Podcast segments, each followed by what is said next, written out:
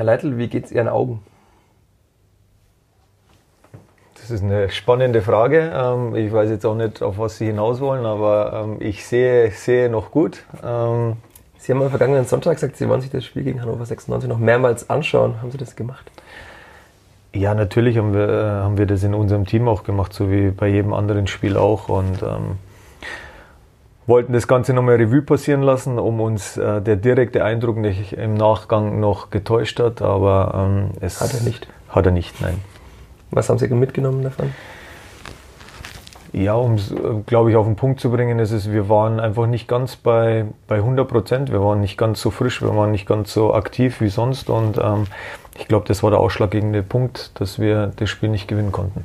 Wie lange nimmt einen sowas mit als Fußballtrainer? Also Sie wirkten zumindest, ich habe nur den Text vom Kollegen Martin Schano gelesen, etwas geknickt nach dem Spiel. Nimmt man das dann mit in den Schlaf am Abend? Ja, natürlich. Also das dauert dann schon noch. Also der, der gestrige Tag, der war nicht ganz so, so erfreulich für alle meine, meine Mitmenschen um mich herum, weil ich ein schlechter Verlierer bin. Aber ab heute ist das jetzt auch erledigt. Ab heute beginnt die Vorbereitung auf das nächste Spiel gegen Bielefeld. Sie haben jetzt von Montag auf Dienstag nicht schlecht geschlafen. Also von gestern auf heute, wie Sie sagten. Nein, würde ich nicht sagen. Vierter Flachpass, der Kleeblatt-Podcast von nordbayern.de. Willkommen zur vierten Ausgabe des Vierter Flachpass, dem Kleeblatt-Podcast von nordbayern.de. Wir sitzen heute wieder hier in der Hummelloge ganz oben in der Haupttribüne des Vierter Ronos mit Blick auf den Rohnhof, auf das Stadion, das gerade noch in der Sonnenlage jetzt wieder im Dunkeln liegt etwas, die Wolken ziehen wieder zu. Mein Name ist Michael Fischer, mir gegenüber sitzt Martin Schano, Sportredakteur der Fürther Nachrichten. Und zwischen uns beiden sitzt unser Gast Stefan Leitl, den ihr, den Sie gerade schon alle gehört haben. Willkommen, Herr Leitl. Vielen Dank, freut mich sehr, hier zu sein. Zum Einstieg vielleicht, wie feiert ein Zweitligatrainer sein einjähriges Jubiläum? Ähm, wir haben es tatsächlich im, im kleinen Kreise am Trainingszentrum äh, gefeiert. Ich habe mich sehr gefreut, ähm, dass mein Funktionsteam dann eine kleine Brotzeit organisiert hat und ähm, ja, wir sind ein bisschen zusammenges oder saßen etwas zusammen und haben so mal dieses Jahr nochmal Revue passieren lassen. War sehr schön und ähm, auch für mich ungewöhnlich, dass, dass das gemacht wurde. War eine Überraschung und habe mich sehr gefreut. Was gibt es denn für einen Oberbayern? Weißwürst, Bressack? Ah, nee, Weißwürste Franco, bis, nee, es war, war, war etwas, etwas später. Nein, fränkische Wurstplatte und hat mir sehr gut geschmeckt. Also sind noch kein Veganer wie viele Fußballprofis? nein, nein, nein, nein, ich bin noch ähm, ja, von der alten Schule. Okay.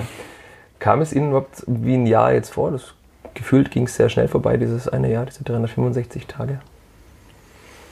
Ja, also ich äh, muss schon sagen, André und ich müssen uns da schon ab und zu nochmal zwicken, also wie schnell das jetzt vorbeigegangen ist. Ähm, es ging aber auch Schlag auf Schlag und ähm, ich glaube, dass wenn ein Jahr schon oder ja, wenn dieses Jahr, wenn man das Revue passieren lässt, so schnell vorbeigeht, dass einfach auch viel zu tun war und ähm, ja, es hat unheimlich viel Spaß gemacht und wie gesagt, also es ist sehr, sehr schnell vergangen.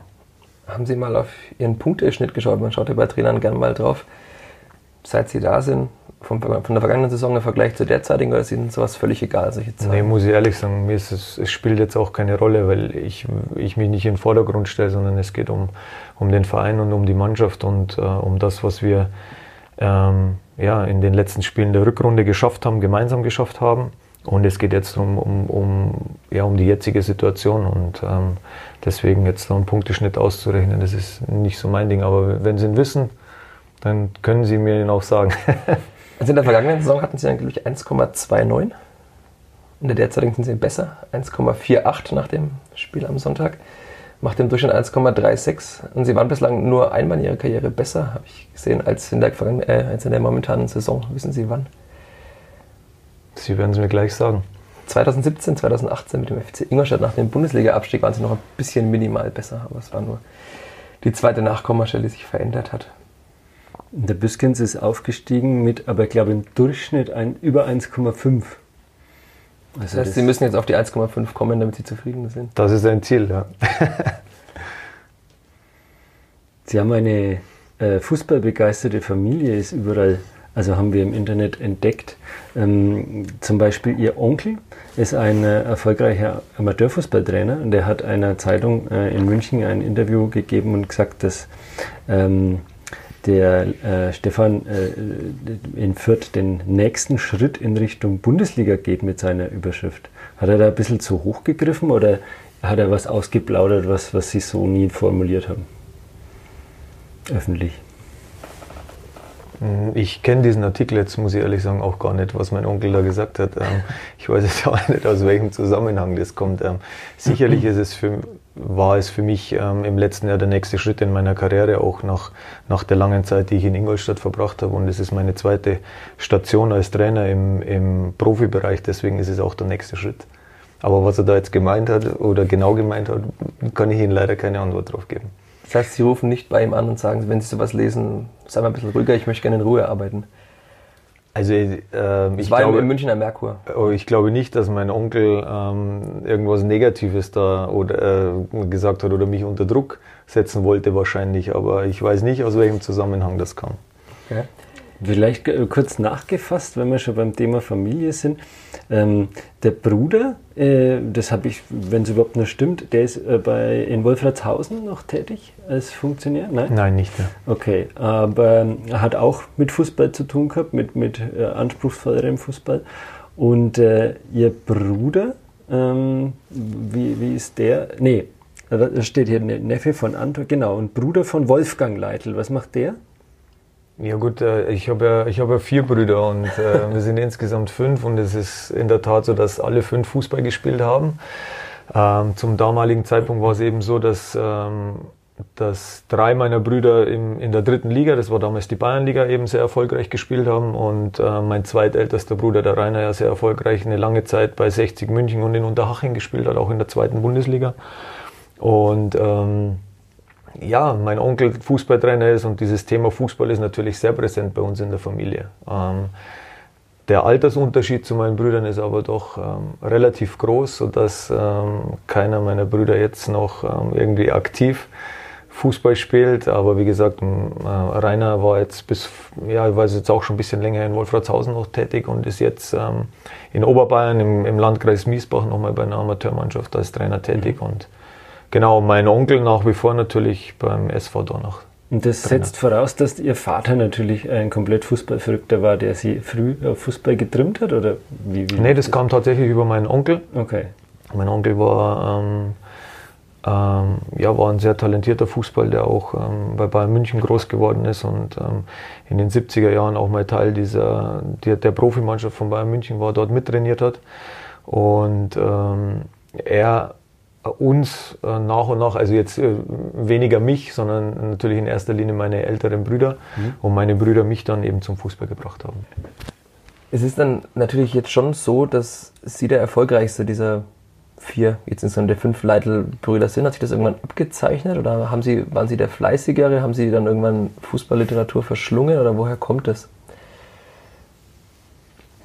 Ja, du hast natürlich als, als das Nesthäkchen oder der, der Nachkömmlichen hast du natürlich auch Vorteile. Das ist ja auch ganz klar, wenn du, wenn du Brüder hast, die schon ähm, ja, sehr erfolgreich Fußball spielen und, ähm, und du als kleiner Junge auf dem Fußballplatz auch aufwachsen kannst und dieses ganze Thema Fußball sehr präsent ist, dann, dann ist es natürlich auch, vom, auch ein Vorteil für einen. Aber ich bin sehr, sehr früh dann auch schon ähm, in der F-Jugend zu Bayern München gewechselt, äh, in die Jugendabteilung und ähm, das hat sich dann schon abgezeichnet. Also ich habe fast meine, meine komplette Jugend dort verbracht und bin dort dann auch später Profi geworden. Ähm, dass, dass sich das in eine Richtung bewegen kann, wo, wo man tatsächlich dann mit Fußball Geld verdienen kann. Dass ich natürlich ähm, jetzt die Möglichkeit hatte, auch relativ viele Spiele in der zweiten Liga zu spielen. ist natürlich umso schöner, wenn du dann dein Hobby zum Beruf machen kannst auch. Aber es lag nicht an besonderen Fleiß, Stefan Leitl. Das, also ja, beim FC Bayern landet nicht jeder Spieler.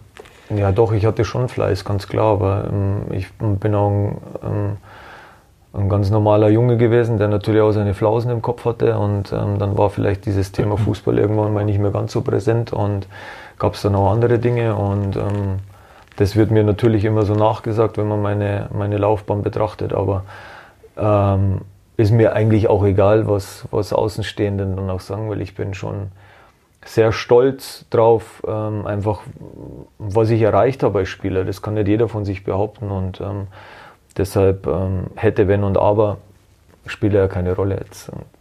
Aber da schließt sich ja vielleicht der Kreis, wenn der äh, Spieler Stefan Leitl äh, Flausen im Kopf hatte, dann hat er vielleicht jetzt sogar mehr Verständnis als Trainer für einen jungen Spieler, bei dem man merkt, oh, der ist nicht so ganz bei der Sache.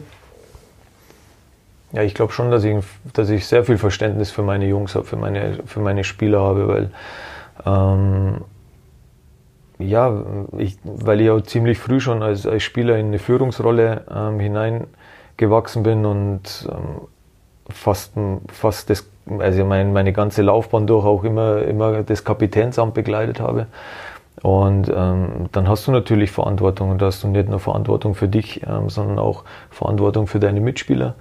Gerade was junge Spieler betrifft. Ich bin ähm, ja, mit 25 Jahren Papa geworden. Ich habe drei Kinder, also äh, ich glaube schon, dass ich Verantwortung übernehmen kann und vor allen Dingen, dass ich auch sehr viel Verständnis habe. Und meine Kinder sind mittlerweile auch in dem Alter, die sind immer ganz so weit entfernt von meinen Jungs hier. Ja, es sind nur noch zwei, drei Jahre dazwischen. Das heißt, ich, ähm, ich kenne mich auch äh, relativ gut im, in dieser Jugendszene ein bisschen aus und deswegen glaube ich, ähm, kann ich da schon sehr viel Verständnis für aufbringen. Und wie, wie, wie kriegt man das hin, dass Verständnis nicht äh, falsch verstanden wird von einem jungen Spieler, der äh, neben ausgeht oder der nicht so zielstrebig ist, wie er eigentlich sein sollte?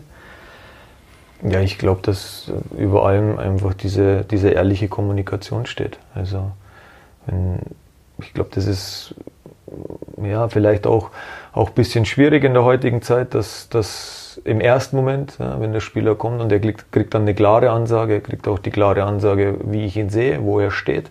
Das ist erstmal schwer, weil ja viele, wird ja viel, viel oftmals drumherum bla bla und aufgebaut, mhm. ja, um, und dann Platzen blasen. Und dann Platzen blasen, genau. Und ich glaube schon, dass jeder Spieler weiß, woran er bei mir ist. Und das ist erst, ist, ist glaube ich mal der erste Schritt. Und wie gesagt, viel Kommunikation und ein ehrlicher Umgang miteinander. Und ähm, dann aber das ist, ähm, ich glaube, das liegt auch in der Erziehung. Wenn ich so erzogen worden bin, dann ist, ist, ist das für mich, ja, das sind einfach ganz wichtige Werte und das, ähm, ja, und so will ich dann auch sein. Nach dem Spiel am vergangenen Sonntag, wenn Sie auch einige Gespräche geführt haben, Sie haben nach dem Spiel gesagt, die Spieler hätten sich an den Matchplan gehalten. Wenn Sie quasi das gemacht hätten, was Sie gefordert hätten, hätten Sie das Spiel wahrscheinlich gewonnen. Ja, das stimmt nicht ganz. Also, so ungefähr habe ich es rausgelesen, ich war genau, nicht dabei. Ja, nee, das stimmt nicht ganz. Also wir haben, wir haben uns schon an den, an den Plan gehalten. Wir haben in einigen Situationen oder sagen wir mal zu Beginn des Spiels es nicht sofort verstanden, was, was der Gegner in dem Moment vorhat. Ja, wir waren ähm, nicht überrascht, aber es war eben so, dass Hannover erstmalig in, in dem Spiel auch oder in der Saison in einer Raute agiert hat. Und ähm, wenn, wenn man gegen eine Raute spielt, dann öffnen sich Räume am Flügel mhm. und ähm, die hätten wir einfach besser nutzen müssen und wir haben uns individual taktisch da falsch vorhanden, weil wir zu wenig tiefe Läufe gehabt haben, gerade an der letzten Kette, an der Viererkette des Gegners. Und das habe ich angesprochen, aber insgesamt haben wir uns schon an den Plan gehalten und haben versucht, dann über den Flügel zu kommen, aber wie gesagt, diese Räume und diese tiefen Laufwege haben wir nicht angeboten und das habe ich nach dem Spiel gesagt. Wird im Fußball allgemein zu wenig über Taktik gesprochen? Also es gibt ja ihre Kollegen teilweise auch international erfolgreiche Trainer, die sagen, sie bekommen in den Pressekonferenzen von den Fernsehkollegen immer nur die gleichen Fragen gestellt. Wer ist verletzt, wer darf spielen, wer kann nicht spielen, wie geht es dem Trainer? Und wird da zu wenig darüber gesprochen, wie vielleicht wie man verschiebt, wie Ketten verschieben, wie sie sagten, muss sich Räume öffnen oder fehlt da vielen Leuten das Verständnis einfach dafür?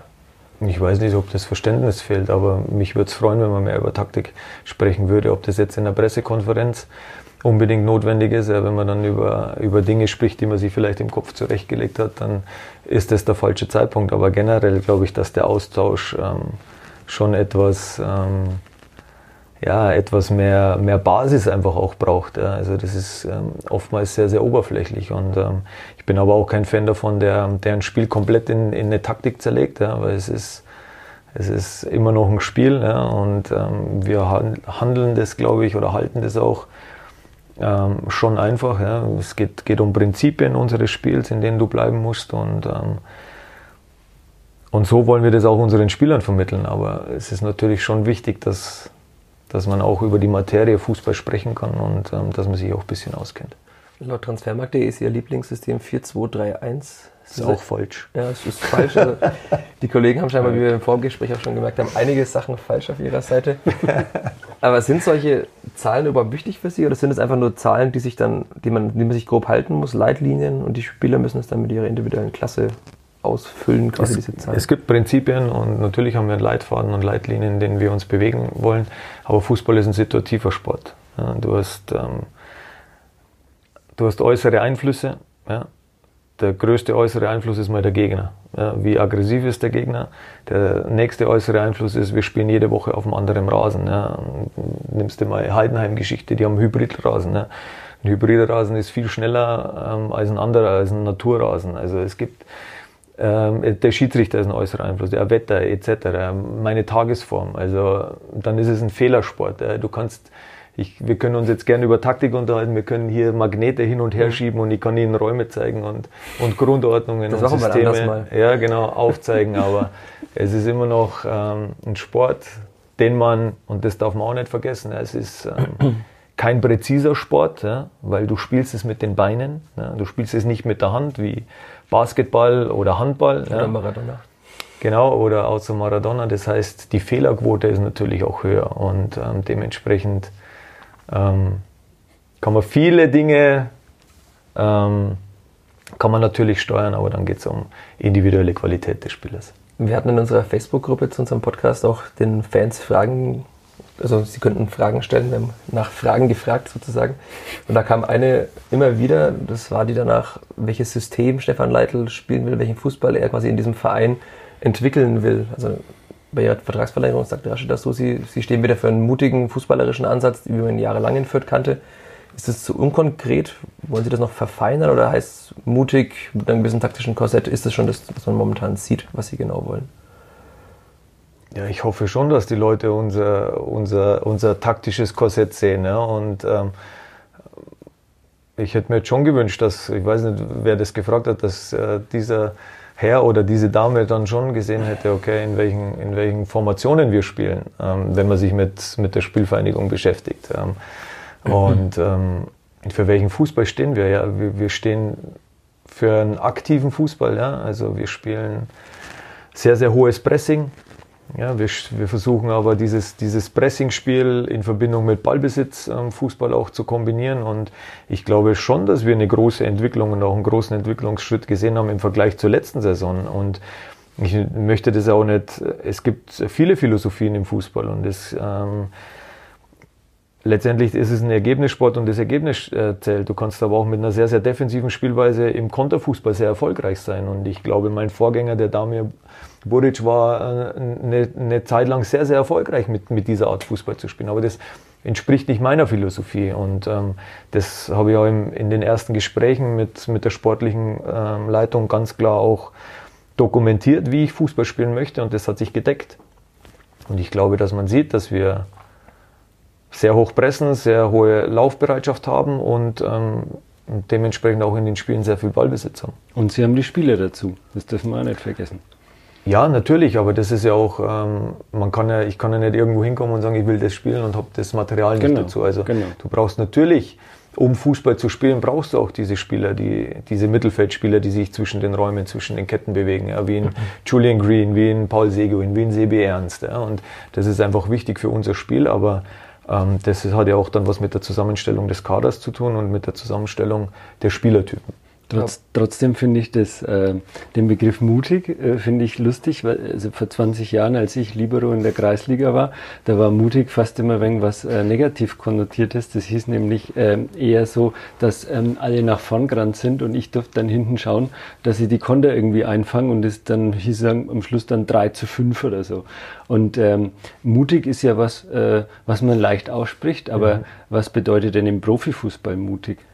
Ich weiß nicht, was es für andere im Profifußball bedeutet. Für uns bedeutet Mut, dass, dass meine Spieler den Ball haben wollen, ja, dass sie sich auch unter schwierigen Situationen trauen, eben äh, ihren Mitspieler zu suchen, auch mal unter Gegnerdruck. Ja. Wir, okay. haben, wir haben viele Lösungen unter Gegnerdruck, ja, dass wir nicht nur diesen langen Hafer spielen und auf den zweiten Ball spielen.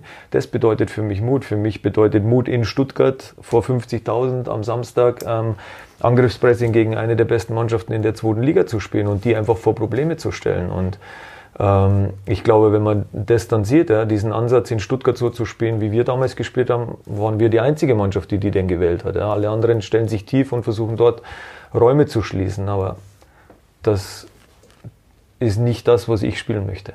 Und andere Vereine waren aber auch erfolgreicher damit. Das heißt, dieser Weg impliziert auch, dass man Rückschläge wahrscheinlich ab und zu mal hat. Absolut, absolut. Andere Vereine, ja, um ich will, okay, wir nennen einen Namen, Wien Wiesbaden hat in Stuttgart gewonnen, ja. wir haben in Stuttgart verloren. Wien hat den Ansatz gewählt, okay, wir stehen mit zehn Mann in der eigenen Hälfte und verdichten die Räume. Ähm, ich glaube, dass und bin davon überzeugt, dass du auf Dauer anders erfolgreich sein wirst. Aber kann man mit diesem Weg auch konstant erfolgreich sein, wenn es Rückschläge impliziert? Also das war auch eine Frage, die uns gestellt wurde wie sie quasi gedenken, äh, Konstanz in diese Mannschaft reinzubringen, weil immer wenn sie, sagt ja der Förder gern, wenn die Förder mal oben dran sind, anklopfen können, dann kommt wieder so ein Rückschlag wie jetzt am vergangenen Wochenende gegen Hannover 96. Ja gut, aber wir sind immer noch oben dran. Ja. Wir sind Fünfter, also das hat nichts mit Rückschlag zu tun. Wir sind, äh, wenn es die Fürther hören wollen, wir sind ein paar Pünktchen vom Aufstiegsplatz entfernt, ähm, der für uns nicht relevant ist, muss ich auch ganz mhm. klar sagen. Ähm, also wir müssen schon das alles richtig einordnen. Wir spielen eine sehr stabile Runde bisher und ähm, ich glaube, und davon bin ich auch überzeugt, wenn wir vor der Saison gesagt hätten, wir sind zu dem Zeitpunkt und über diese lange Zeit unter den ersten acht permanent, ähm, dann hätte jeder gesagt, ja hoffentlich. Und deswegen haben wir schon eine gute Entwicklung genommen und wir spielen auch konstant. Und ähm, ich muss die Fürther da jetzt auch enttäuschen. Also es wird mit dem Aufstieg dieses Jahr nichts werden. Sind Sie da so sicher? Da bin ich mir absolut sicher, weil diese drei Mannschaften einfach zu viel Potenzial haben, um, um das auch noch herzugeben. Und ähm, ich glaube auch, dass wir gut daran tun, sehr bodenständig zu bleiben. Ja. Ähm, wir waren die letzten beiden Jahre mit dem Rücken zur Wand gestanden. Ja und haben jetzt einfach eine Entwicklung genommen, auch über die Fürther Grenzen hinaus. Ja. Wir werden sehr, sehr positiv wahrgenommen. Ja. Wir werden sehr positiv auch ähm, in der zweiten Liga wahrgenommen, so wie wir Fußball spielen und diesen Weg wollen wir weitergehen. Wir wollen sehr erfolgreich sein, ohne, ohne Wenn und Aber. Äh, das ist auch klar. Aber wir müssen auch ähm, alles in Realität dazu setzen. Unsere Voraussetzungen im Vergleich VfB Stuttgart, Hamburger SV, ähm, Hannover etc. Also ich glaube, dass dass wir momentan schon sehr konstant und sehr gut spielen und ähm, wir auch in vielen Spielen dieses Jahr schon auf Anschlag gespielt haben. Mussten Sie diesen typischen Vierter Pessimismus erstmal verstehen lernen, als Sie hergekommen sind? Weil der ist ja doch vielen Menschen hier inhärent. Ja, ja, man ist ja auch aus der Vergangenheit verwöhnt, muss man ja auch sagen. Also verwöhnt, dass man, dass man ähm, sehr erfolgreich im oberen Drittel in der zweiten Liga gespielt hat. Also das muss man, muss man ja ganz klar sagen. Ähm, dann ist man aufgestiegen in die Bundesliga, war noch einmal in, im, in, im Relegationsspiel zum, zum Aufstieg. Ähm, das ist ja schon eine, eine sehr erfolgreiche Vergangenheit. Auf der anderen Seite muss man auch sagen, dass natürlich die, die Schere mittlerweile schon sehr groß ist ja, im Vergleich zu anderen Zweitligisten, auch wenn man sieht, was die finanzielle, für finanzielle Möglichkeiten haben. Und ich glaube schon, dass wir aus unseren Voraussetzungen ähm, wirklich oder mit unseren Voraussetzungen eine tolle Arbeit hier leisten. Und das, ähm, da wollen wir auch wieder hin zurückkommen, ja, um auch unseren, unseren Nachwuchs zu stärken, ja, wieder viele Spieler aus dem eigenen Nachwuchs reinzubringen, jünger zu werden. Ja, wenn man unsere Mannschaft sieht, wir sind die jüngste Mannschaft der zweiten Liga. Also wir haben schon viel von dem umgesetzt, was wir uns im Sommer vorgenommen haben darüber haben wir vergangene Woche auch mit Sascha Brüchert gesprochen, der meinte, es, im nächsten Schritt müsste man das Spielsystem, von dem wir jetzt ein bisschen abstrakt gesprochen haben, auch in die Nachwuchsmannschaften implementieren, in die U23, in die U19, in die U17, damit die Spieler, wenn sie den Schritt nach oben wagen, wie jetzt Jamie Leveling, schon wissen, wie die Vorgaben sind. Ist das zu einfach gedacht? Ja, das ist natürlich zu einfach gedacht, weil wir haben ja eine andere Voraussetzung. Wir haben Gott sei Dank dieses Jahr die, die Situation, dass unsere U23 sehr souverän durch die Regionalliga Bayern geht. Diese, diese Liga ist sehr, sehr wichtig für uns, weil äh, nicht jeder Jugendspieler sofort den Sprung zu den Profis schafft und die Regionalliga Bayern einfach ein gutes ja, ein gutes Fundament bindet, äh, bietet, um sich im, im Seniorenbereich einfach auch ähm, oder die ersten Schritte zu machen. Und das ist sehr wichtig. Und es ist gut, dass, dass diese Mannschaft dieses Jahr nicht gegen den Abstieg spielt. Das heißt, man kann, man kann natürlich jetzt, und das macht Petre Ruban ja auch, auf das System, auf die Grundordnung, auf die Prinzipien der Profimannschaft zurückgreifen. In der U17 und U19 sieht es ein bisschen anders aus. Ja? Da stehen wir eher mit dem Rücken zur Wand und es ist natürlich schon für uns wichtig, ähm, ähm, so hoch wie möglich zu spielen, um auch Spieler in, in, in dieser Kategorie oder in, in, in diesen Altersjahrgängen äh, zu bekommen, weil natürlich viele, viele Eltern, viele Berater schauen natürlich, ja, welche Mannschaften spielen denn in den Junioren-Bundesligen. Ob die U19 immer so mutig und so spielen kann wie, wie wir im Profibereich oder ob da nicht dann doch eher das Ergebnis im Vordergrund mhm. steht, um, um diese Liga dann letztendlich doch zu halten. Mhm. Das ist schon die Krux und ähm, ja, auch eine Schwierigkeit, glaube ich. Das heißt, so ein Weg wie in zum Beispiel jetzt Barca, Ajax geht, ist das vollkommen illusorisch, dass man sowas als kleiner Zweitligist irgendwann mal schaffen kann, weil man immer gefangen ist und getrieben von den Ergebnissen. Doch, du kannst es schon schaffen, wenn, wenn du keinen Ergebnisdruck in den, in, den, in den Jugendmannschaften vorgibst. Wenn es okay für dich ist, dass du ausbildest und es vielleicht dann auch in der Bayernliga okay ist, dann ja. Aber unser Anspruch ist schon, in der Bundesliga zu spielen mit den Juniorenmannschaften. Und deswegen ist es ähm, nicht immer ganz so einfach dann, ähm, wenn du vielleicht auch mal einen Jahrgang hast, der nicht ganz so stark ist, dann diese Spielphilosophie permanent umzusetzen. Da sind wir wieder beim Thema, was wir gerade gesprochen haben. Du brauchst natürlich auch die Spieler dafür. Aber in der Bayernliga kann man auch zum Zweitliga-Profi werden, das zeigt ja Jamie Leveling. Absolut, das muss nicht immer vom Nachteil sein. Und ich glaube, das hat das letzte Jahr in der U19 Bayernliga gezeigt. Die Jungs, die hatten unheimlich viel Selbstvertrauen, weil sie natürlich alle Spiele gewonnen haben oder einen großen Teil ihrer Spiele. Jetzt, wenn man auf die U19 schaut, ich glaube, die haben dieses Jahr noch gar kein Spiel gewonnen. Mhm. Und du sprichst mit den Jungs und du siehst die Jungs, ähm, das nagt an den Spielern natürlich auch. Das ist doch selbst, das ist doch ganz normal. Und jeder Sieg gibt Selbstvertrauen. Also und stärkt auch das eigene Können. Also ist das immer so ein, ein Pendel. Man will einerseits oben spielen, man will aber auch den Jungs, den jungen Spielern Erfolge gönnen. Ja, ich glaube, es, nein, es ist schon ein schwieriger Grad für, für einen kleinen Verein, wie wir das sind. Das ist ganz klar. Aber ich glaube schon, dass gerade was, was die sportliche Leitung um Rashid Asusi betrifft, der immer das auch wieder betont, dass er, dass er diese mutige und aggressive Spielweise sehen will. Ja? Und ähm, die birgt natürlich auch ein Risiko. Das ist auch klar, wenn du hoch attackierst, hoch verteidigst und bist vielleicht in diesem Jahrgang, in diesem U19-Jahrgang nicht ganz so stark wie die anderen, dann nützen die das natürlich auch aus und dann überlegst du als Trainer auch, okay, gehe ich vielleicht ein bisschen tiefer, verändere ich mal die, die Grundordnung. Das muss jeder Trainer für sich, ähm, für sich selbst wissen. Ähm, Im Grunde geht es um eine Ausbildung, das muss man, muss man ganz klar sehen, ja, dass die Spieler für mich ähm, technisch nahezu perfekt ausgebildet werden am Ende ihrer, ihrer, ihrer Jugendlaufbahn. Das betrifft die U19. Ja. Die müssen technisch perfekt sein, die müssen äh, individualtaktisch geschult sein, mannschaftstaktisch. Ja. Das, die müssen uns nicht jedes, jedes, jedes System vorsingen und, und vorkauen können, ähm, sondern jeder Trainer hat seine eigenen, eigenen Prinzipien, sondern die brauchen einfach eine gute Technik, eine gut, gute physische Voraussetzung und dazu ist die Jugend da und das ist eine Ausbildung für mich. Jetzt habe ich schon gedacht, jetzt kommt das Mehmet Scholl-Zitat. Ja, rückwärts furzen können. So. rückwärts furzen. Ist das vielleicht das größte Problem daran, wenn man so nachhaltig arbeiten will mit der Jugend, dass es zu wenig Konstanz im Profifußball gibt? Weil wenn ein Bundesliga-Trainer zehnmal verliert, dann ist er einfach weg, dann ist alles, was er über zwei Jahre aufgebaut hat oder aufzubauen versucht hat, einfach hinfällig?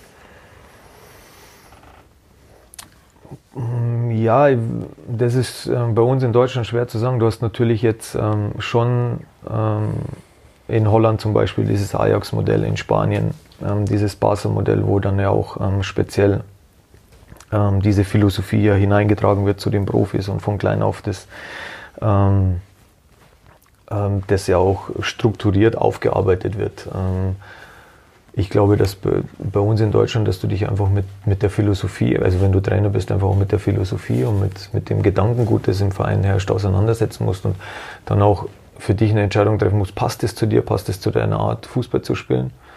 Und ähm, also ich glaube, dass es mehr, mehr von dir als Trainer dann auch, auch kommen muss. Also ich bin jetzt auch nicht unbedingt ein Fan davon, dass, dass, dass du von klein auf immer das gleiche System mit den mit den Kindern spielen solltest. Also wie, wie ich es vorher schon gesagt habe, für mich ist die technische Ausbildung steht an, an oberster Stelle und ähm, die dürfen gerne auch drei, vier Systeme spielen können. Ich habe äh, mir ein ganz kurzes Spiel überlegt. Äh, ich habe es den Fake News Detektor genannt. Okay. Und zwar äh, würde ich Sie gerne, äh, würde ich Ihnen gerne fünf Sätze vorlegen, die Sie so nie gesagt haben. Mhm. Habe ich mir ausgedacht. Und äh, Sie bitten, diesen, den Wahrheitsgehalt dieser Sätze in Prozent anzugeben, beziehungsweise dann zu erklären, warum das ein totales Quaf ist oder warum ich da total okay. den Nerv getroffen habe. Da bin ich mal gespannt. Satz 1 ist, ich habe als Spieler nie international gespielt, also will ich es als Trainer schaffen. 100 Prozent. Satz 2. Ich kann besser singen als meine Frau. Muss ich mir jetzt natürlich überlegen, was ich als Antwort gebe. Nein. Nein, die wird den Podcast wahrscheinlich nicht hören. äh, natürlich ähm, ist es nahezu bei Null. Aber das müssen wir kurz erklären. Ihre Frau kann nämlich sehr gut singen. Erzählen Sie doch mal bitte ganz kurz. Ich hab, wir haben das im Internet äh, erfahren oder recherchiert. Aber erzählen Sie es doch mal kurz, warum kann die so gut singen und was macht die genau? Ja, meine Frau hat eine Gesangsausbildung gemacht, ähm, hat äh, auch mit, mit Singen ähm, in jungen Jahren ihr Geld verdient, war da viel unterwegs, auch ähm, gerade im, im Pop-Bereich zu Beginn ähm, und später dann im, im Schlagerbereich. Ähm, hat sie einige, einige Duets dann auch gesungen und ähm, unter ja, anderem mit? Ja, unter anderem mit Karel Gott eins. Und ähm, wie gesagt, das, ja, sie kann, kann sehr gut singen. Ähm, also deswegen keine Frage. Deswegen äh, keine Frage, singen. genau. Ja. Dritter Satz. Meine Söhne sollen Spaß am Fußball haben, aber wenn sie meine taktischen Ratschläge nicht befolgen, werde ich laut. Kann ich Ihnen ebenfalls 0% geben, weil meine Söhne sollen wirklich Spaß am Fußball haben. Äh, der eine, oder mindestens einer, spielt schon höherklassig oder wie war das? Spielt höherklassig, er spielt auch im NLZ und ähm, ja, er spielt aber auch nur so lange im NLZ, solange ich das Gefühl habe, dass er tatsächlich Spaß hat. Bei den 60ern, ne? Genau. Jawohl. Vierter Satz. Beim Topspiel Bayern gegen Leipzig habe ich mit meinem Ex-Verein gefiebert. Ja. 100 Prozent. Und, und fünfter Satz und letzter Satz. Ich verlasse die Spielvereinigung nur auf zwei Wegen. Entweder nach dem Aufstieg oder wenn Rashid mich rausschmeißt. Ja gut, ich muss ja jetzt, äh, wenn, wenn Rashid mich rausschmeißt, dann ist es ja klar, aber wenn, ich, wenn wir hier aufsteigen sollten, dann will ich nicht gehen. Das steht ja außer Frage, oder? Also quasi 50, na was ist denn das dann? 70 Prozent. Das dürfen Sie. Das ist ein genau. Wort. Das, da werden wir uns dann dran erinnern, Michi, wenn es soweit ist. Das heißt, Sie werden nicht den Cleansman machen, um den, die aktuellen Geschehnisse einzubauen und sagen, ich habe keinen Rückhalt, ich gehe jetzt und verkünde das über Facebook. Das ich habe, äh, da muss ich die, diese Frage ist leicht äh, zu beantworten, weil ähm, ich spüre vollstes Vertrauen innerhalb des Vereins. Ja, das haben ja auch alle Kollegen und Verantwortlichen im Verein signalisiert. Haben wir noch zwei Minuten, Emanuel? Wir müssen langsam Richtung Training. Also zwei Fragen? Zwei ganz kurze mit einem Satz als Antwort. Mhm. Wir wollen ja auch die Fragen unserer User und Fans dieses Podcasts ähm, kurz einbringen. Nur, wie verbringt Stefan Leitl die fußballfreie Zeit oder gibt es überhaupt gar keine fußballfreie Zeit? Es gibt keine fußballfreie Zeit. Es ist in der Tat so, du hast natürlich fußballfreie Zeit, bedeutet dann, dass du mit der Familie Zeit verbringst, aber auch da ist natürlich dieses Thema omnipräsent. Das heißt, du informierst dich, du schaust Spiele. Ähm, ich schaue Jugendspiele und schaue meine Söhne an beim Fußball. Du scoutest. Also es gibt kein, keine freie Zeit. Und äh, ganz kurz, vielleicht können Sie es auch in einem Satz sagen, was ist der Vorteil der Spielvereinigung über dem FC Ingolstadt? Oder ist das eine zu schwierige Frage, um es in einen Satz das zu ist, packen? Ähm, das ist eine, eine, schwierige Frage. Es ist auch ähm, nicht mit einem Satz zu beantworten. Dann nehme ich mir jetzt auch zwei oder drei Sätze. Also weil, ähm, weil natürlich ähm, die Vereinsgröße ist identisch. Ja, das muss man, muss man ganz klar sagen. Du hast natürlich hier eine ganz andere Basis als, als in Ingolstadt. Ja, Ingolstadt ist ein neu gegründeter Verein, der ähm, mit zwei sehr, sehr starken Sponsoren im Rücken ähm, gestartet ist und, ähm, und sich da schon auch einen Namen im, im Fußball auch gemacht hat. Aber alles, es, also es, es musste alles neu entspringen ja, und aus einer Fusion heraus. Und ähm, hier in Fürth hat man natürlich eine, eine Grundlage, ja, auch äh, aus der Vergangenheit, aus der Historie heraus. Und man hat sich ja schon in der Vergangenheit einen, einen großen Namen auch im deutschen Fußball gemacht und man ist ja auch äh, deutschlandweit schon, ähm, schon mehr als anerkannt. Und ähm, das ist ähm, der große Unterschied auch zum FC Ingolstadt. Doch ein super Schlusswort. Stefan Leitl muss weiter zum Training. Wir beiden müssen weiter ins Büro, weiter arbeiten, den Podcast hier schneiden, ne? den bald zu hören. Wiederzuhören gibt es ihn in der kommenden Woche nach dem Heimspiel gegen Arminia Bielefeld am kommenden Samstag. Samstag ist das Heimspiel. Vielen Dank, Stefan Leitl, für Ihre Zeit. Dankeschön. Und Grüße nach Ismaning Und Grüße nach, Ja, genau. Werde ich ausrichten. Vielen Dank.